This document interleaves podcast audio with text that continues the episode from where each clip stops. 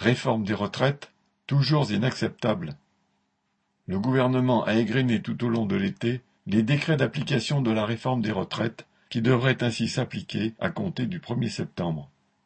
Dès juin paraissaient les premiers décrets, notamment celui qui porte progressivement l'âge de départ à 64 ans, y compris pour les travailleurs bénéficiant d'une dérogation.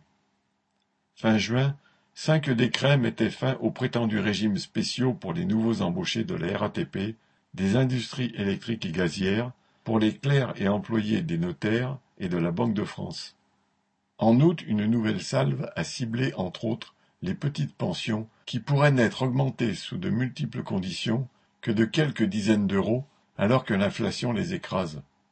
Le cumul emploi-retraite permettrait même désormais aux vieux travailleurs obligés de reprendre un emploi de prétendre à une deuxième pension de retraite, là aussi sous bien des conditions et sans que celle-ci dépasse 183 euros bruts mensuels, un luxe.